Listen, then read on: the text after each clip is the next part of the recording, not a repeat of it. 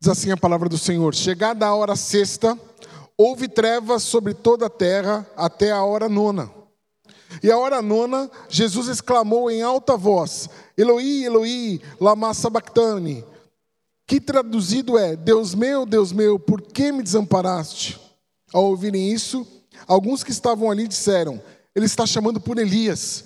Então um deles correu, ensopou uma esponja em vinagre e, pondo-a numa haste, deu-lhe de beber, dizendo: Deixai, vejamos se Elias virá tirá-lo. Mas Jesus, dando um alto brado, expirou. Então o véu do santuário se rasgou em dois, de alto a baixo. E vendo-o expirar assim, o centurião que estava diante dele disse: É verdade, esse homem era o filho de Deus. E algumas mulheres também estavam ali, olhando de longe, entre as quais Maria Madalena, Maria mãe de Tiago, mais novo, e de José, e Salomé. Elas seguiam Jesus e o serviam quando ele estava na Galileia. Estavam ali também muitas outras que tinham subido com ele para Jerusalém. A cena é a continuação da pregação de dois domingos atrás. E Jesus está no Gólgota, no Monte da Caveira, crucificado. E a narrativa do Evangelho de Marcos apresenta a primeira parte da descrição, um Jesus calado e que está sendo ridicularizado pelas pessoas que passavam. A crucificação dele ocorreu por volta das nove da manhã daquela sexta-feira. E por três horas as pessoas passavam pelo Mestre e o menosprezavam, zombavam e insultavam. Lembravam de coisas que ele havia dito em seu ministério e caçoavam dele. Ei, salvou a tantos, por que não se salva agora? Não é tu que, que destróis o templo e edifica em três dias? Salva-te a ti mesmo, desce da cruz. Desça da cruz, Cristo, Rei dos Judeus, para que creiamos em Ti. E durante três horas, o Senhor estava crucificado, e como você se lembra bem da pregação do pastor Carlos, diferente daquilo que é visto normalmente, onde a cruz parece um lugar bem alto, é muito mais provável que a cruz estivesse num lugar bem acessível, onde as pessoas passavam e viam a face daquele que estava crucificado, porque a cruz, além de uma punição, era um momento de humilhação. A cruz não era um lugar é, simplesmente para executar uma pena, mas é para que as pessoas que passassem por ela pudessem ser ridicularizadas e humilhadas por aquelas, por aquelas que passavam por ali. Jesus passou três horas, três horas, preso ao madeiro sendo ridicularizado, humilhado pelas pessoas que passavam por ali. Enfim, chegou a hora sexta, ou o meio-dia. E o versículo 33 nos informa que nesse horário algo bem inusitado aconteceu. Diz assim o versículo 33: Chegada a hora sexta, houve trevas sobre toda a terra até a hora nona. Não se tratou de um eclipse ou de uma tempestade de areia que levantou tanta areia que impediu que o sol parasse de brilhar, mas de um evento sobrenatural. Na antiguidade, há relatos de fenômenos extraordinários que aconteciam em meio a sepultamentos de pessoas importantes. Isso acontece nas literaturas rabínicas, acontece em escritores romanos, mas normalmente nesses casos, essas manifestações sobrenaturais extraordinárias tinham um aspecto de uma um movimento divino em benefício, em abençoar aquela pessoa que está morrendo. Era algo valoroso, era algo que valorizava aquela pessoa de alguma forma. Mas aquela escuridão citada por Marcos e citada pelos outros evangelistas não parece transmitir que algo de bom estava acontecendo, ou de algo de bom estava sendo ressaltado naquele momento. Marcos parece mostrar que há um julgamento acontecendo, há algo acontecendo ali que não é positivo necessariamente. isso a gente pode olhar para alguns textos das Escrituras que, que mostram essa ideia. Amós, é, o livro do profeta Amós, capítulo 8, versículo 9, diz o seguinte: Naquele dia, diz o Senhor Deus, farei com que o sol se ponha ao meio-dia e cobrirei a terra com trevas em pleno dia. Esse texto está falando de juízo, de julgamento do Senhor. Em menor escala, nós vemos Deus fazendo isso lá no Egito. Êxodo 10, versículos 21 a 22 diz o seguinte: aliás, diz, diz não, mostra que a escuridão ali não é algo positivo, mas é algo condenatório. Deus está condenando os egípcios por estarem segurando o seu povo ali. A palavra terra, que está aí no seu texto, dizendo que a escuridão cobriu toda a terra, apresenta uma ideia geográfica, algo que tem limites.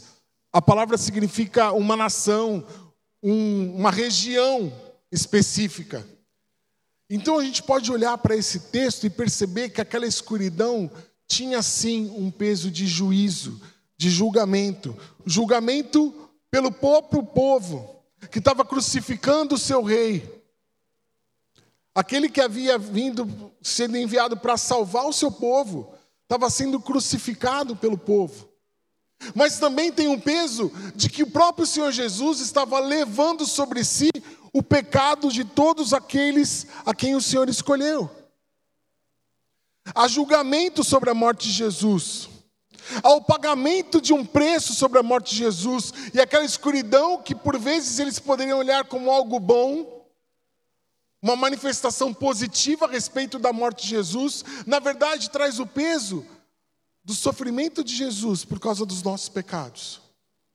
E essa escuridão não é uma escuridão qualquer, é uma escuridão que fica por três horas, não é um simples apagão.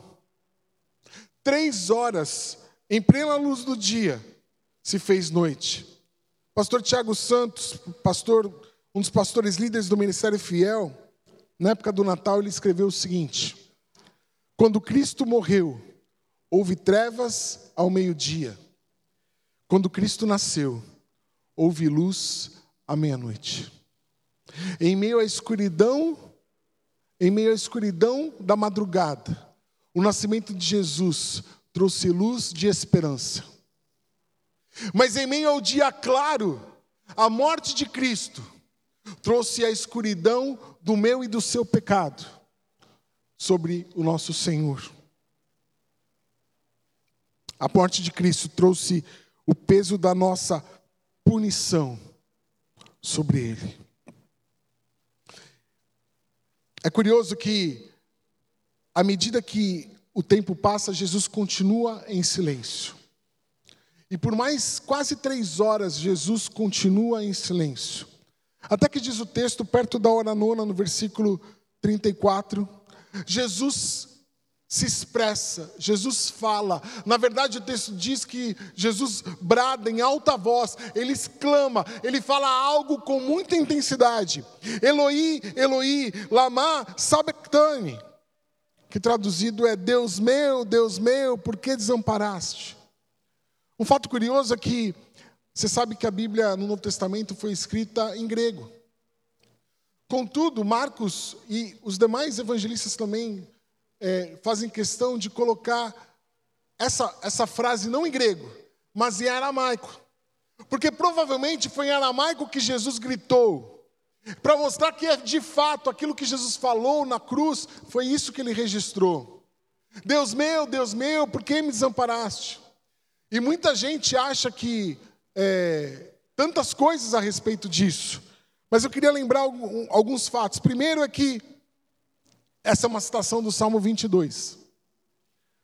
O Salmo 22, versículo 1, expressa exatamente essas palavras: Deus meu, Deus meu, por que desamparaste? Por que me desamparaste?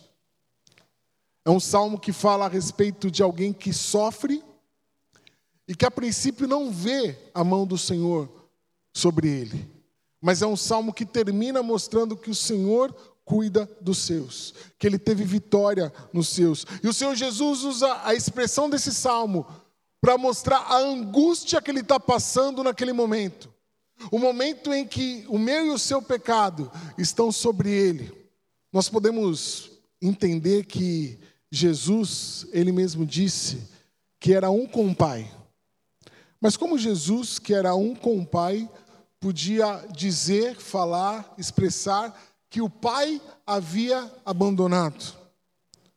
É claro que, é, do ponto de vista de quem Jesus era como um ser completo, Deus e homem, ele continuou sendo Deus naquela hora. Mas em sua humanidade, ele conseguia perceber que o pecado que estava sobre ele fazia com que essa separação de Deus fosse inevitável. Porque Deus é um Deus santo. É um Deus que abomina o pecado. E naquele momento onde ele recebia a culpa pelos nossos pecados, o pai o abandona. E ele sente isso de verdade. Ele sabe que isso está acontecendo de verdade. E o sofrimento dele, na verdade, está só aumentando por causa disso. Era eu e você que devíamos estar ali. Era o nosso abandono de Deus que devia estar sendo pago ali. Mas porque um dia Deus quis que eu e você estivéssemos com Ele, Ele colocou seu próprio filho na cruz e nesse momento onde o seu pecado estava sobre Jesus, o pai abandona o filho. Por minha causa.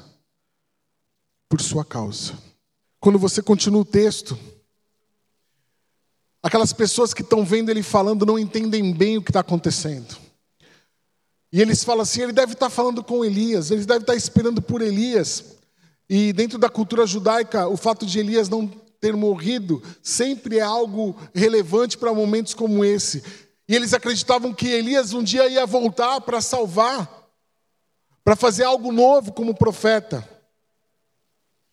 E eles estão ali falando: ah, deve ser Elias. Isso pode ser justificado pelo fato da palavra Elohi, que ele fala, ser muito parecida com a palavra Elias na língua aramaica. Mas eles não estão entendendo o que está acontecendo, eles não percebem o que está acontecendo, eles não sabem o ato que está acontecendo ali na morte do Senhor Jesus, eles não entendem o ato de amor, de graça e misericórdia que eles estão contemplando com seus próprios olhos. Eles acham e continuam ridicularizando Jesus Eles estendem uma vara com uma esponja, embebida em vinagre ou algo parecido, e colocam sobre a boca do Senhor. E daí chega o versículo 37. Marcos diz que Jesus, dando um alto bravo, expirou. Nem Marcos, nem Mateus falam o que, que Jesus falou nessa hora. Mas graças a Deus pelos evangelhos sinóticos, né? Porque eles se complementam. E tanto Lucas, que é um evangelho sinótico, ou seja, ele tem a mesma visão de Marcos e Mateus, quanto João, que é um evangelho diferente dos outros, retratam em duas frases o significado daquele brado.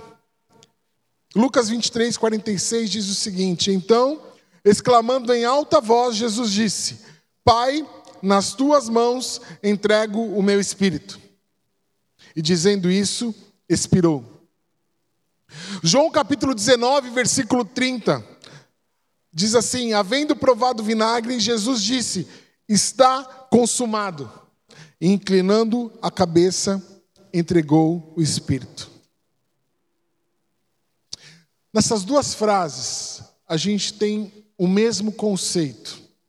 E esse conceito é mais evidente na, no texto de João.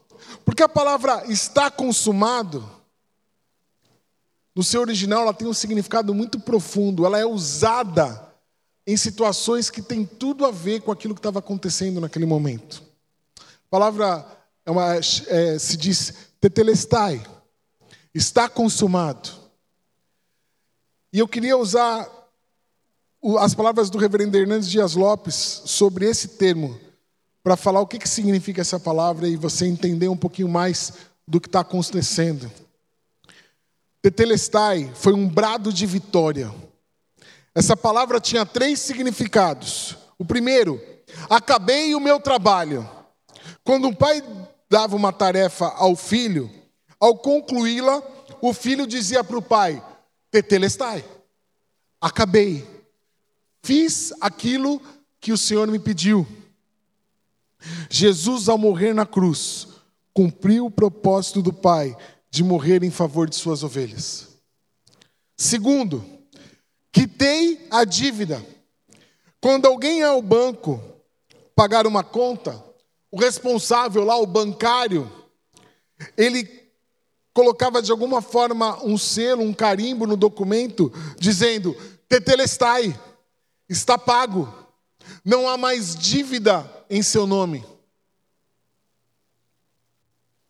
Terceiro, posse de propriedade. Agora, desculpa, quando alguém comprava um terreno e fazia o pagamento total pelo terreno, recebia a escritura registrando com a seguinte registro: Tetelestai. Agora você é o dono de direito e de fato dessa propriedade. Com a morte na cruz, Jesus cumpriu a sua missão de, nos, de ser o nosso resgatador.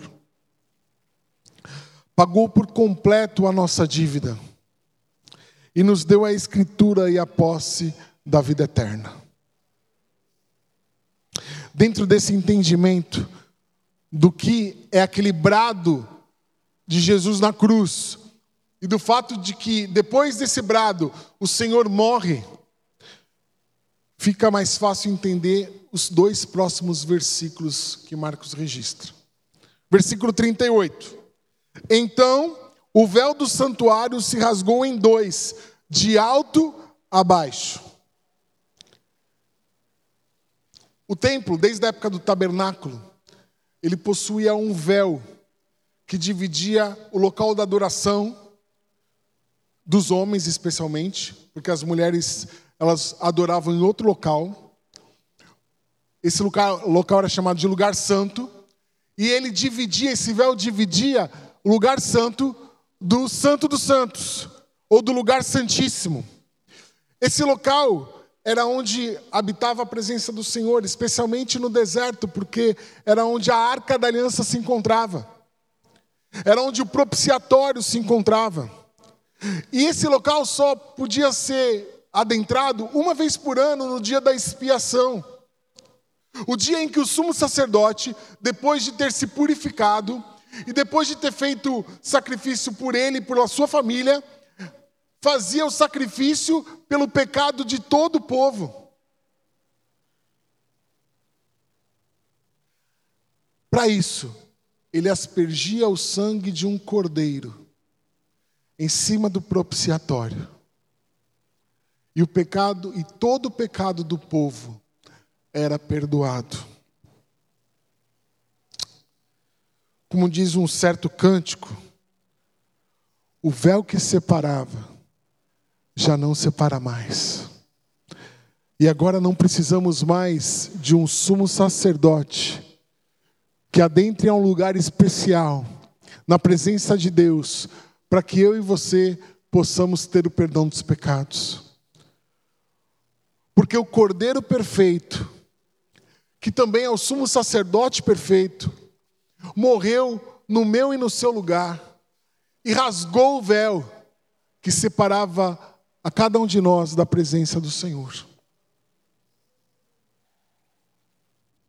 Temos livre acesso ao Senhor através do sangue de Jesus, que nos purifica de todo o pecado. Mas o texto vai continuar e o versículo 39 vai dizer mais algumas mais uma, um ato, um fato que acontece e que é bem interessante. Versículo 39 diz o seguinte: E vendo expirar assim, o centurião que estava diante dele disse: É verdade, este homem era o Filho de Deus. O termo filho de Deus em Marcos aparece algumas vezes, mas essa é a primeira vez que um homem diz esse termo de forma espontânea e convicta. É a primeira vez que, sem direcionamento ou sem é, indicação nenhuma, alguém fala: Jesus é o Filho de Deus. O outro homem que disse isso foi Pedro. Naquele momento em que Jesus é, pergunta para ele: Olha, todo mundo diz que eu sou Elias, profeta, mas vocês dizem quem eu sou? E ele fala: Tu és o Cristo, o Filho do Deus vivo. Marcos, inclusive, não narra esse texto dizendo que ele falou que ele é o Filho do Deus vivo. Então, para Marcos, o homem que disse que Jesus é o Filho de Deus é um centurião romano que acabara de ver a morte de Jesus, que acabara de contemplar a escuridão por três horas, que também tinha visto, segundo a narrativa de outros, de outros evangelhos, as manifestações sobrenaturais que aconteceram diante da morte de Jesus. E se o primeiro ato que nós vemos é o véu rasgando. O segundo ato é alguém se chegando a Deus por Senhor, pelo Senhor Jesus sem nenhuma, nenhum impedimento. Através pura e simplesmente de ter entendido que Jesus é o Filho de Deus. Aquele homem crê. E João 3,16 se torna verdade na vida dele. Porque Deus amou o mundo de tal maneira que deu o seu único filho para morrer, para que todo aquele que nele crer não pereça, mas tenha a vida eterna. O primeiro, a primeira pessoa que a Bíblia narra que foi salva por causa do sacrifício de Jesus é um centurião. As outras todas do passado tinham a expectativa desse sacrifício. Mas o centurião olha para Jesus sendo morto e fala: Esse é o filho de Deus. É claro que foi fruto de uma revelação do Espírito Santo, da ação do Espírito Santo na vida daquele homem. A graça de Deus se manifestando. Mas a morte de Jesus, imediatamente ela acontecer, já traz salvação a todo aquele que crê.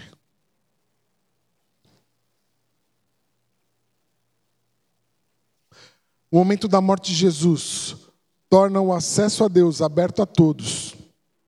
O véu está rasgado. E a prova disso é que um centurião gentil, romano, reconhece Jesus de uma forma que até então só demônios haviam declarado que ele era o Filho de Deus. Na continuação do texto, e eu já estou caminhando para terminar. Mostra que algumas mulheres acompanhavam tudo o que acontecia. Nós sabemos que provavelmente só um dos discípulos estava presente na morte do Senhor. João, que não é narrado aqui em Marcos. Mas curioso porque Marcos vai falar que as mulheres que seguiam a Jesus enquanto ele estava vivo, no ministério, continuaram seguindo a Jesus enquanto ele estava morto. E nós vamos perceber que nos próximos dois textos, essas mulheres continuam seguindo Jesus. Elas continuam atrás de Jesus para saber o que está tá acontecendo com ele. Enquanto todos os outros fugiram, aquelas mulheres permaneceram ao lado do Senhor. Eu quero concluir é, dizendo algumas coisas. Há dois domingos, duas semanas atrás, nós comemoramos o Natal.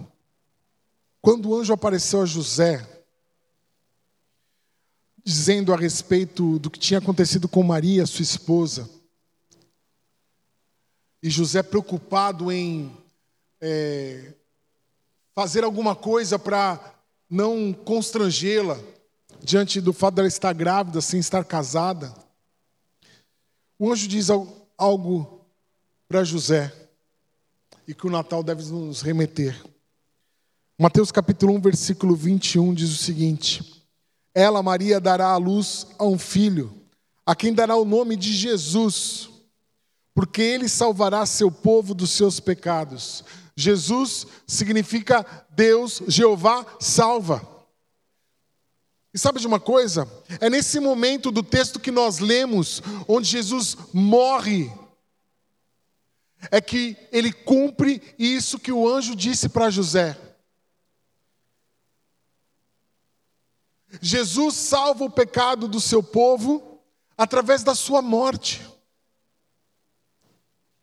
E o Natal sem Páscoa não faz sentido algum. Natal sem morte não faz sentido, porque é na morte que tudo se consuma, é na morte que tudo se completa, é na morte que o ministério de Jesus, é na morte que aquilo que Jesus veio a esse mundo para fazer é finalizado.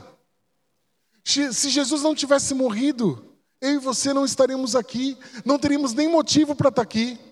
Da mesma forma que se três dias depois Jesus tivesse, não tivesse ressuscitado, nós não teríamos uma esperança vindoura. Jesus morreu na cruz do Calvário para que eu e você pudéssemos ter vida. E sem Ele, nós estaríamos condenados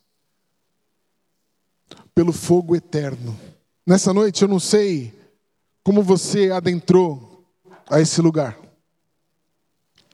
Eu não sei qual, o que, que você entende a respeito de Jesus. Se ele é esse menino que aparece nos presépios de Natal, ou se é aquele homem que aparece numa cruz na Páscoa. Mas é fato que ele morreu e nasceu para que eu e você pudéssemos ter vida.